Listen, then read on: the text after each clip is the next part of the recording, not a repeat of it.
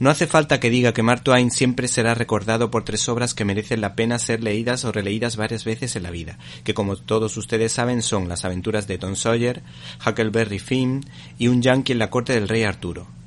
Dos grandes escritores como Ernest Hemingway, autor del Viejo y el Mar, o William Faulkner, que escribió Las uvas de la ira, lo bautizaron con el nombre de padre de la literatura americana.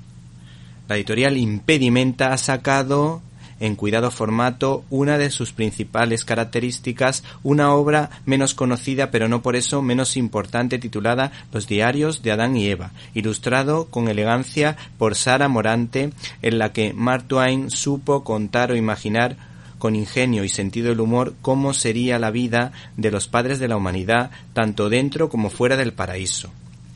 Algunos lo considerarán irreverente o transgresor al ver el título. ¿Te está gustando este episodio?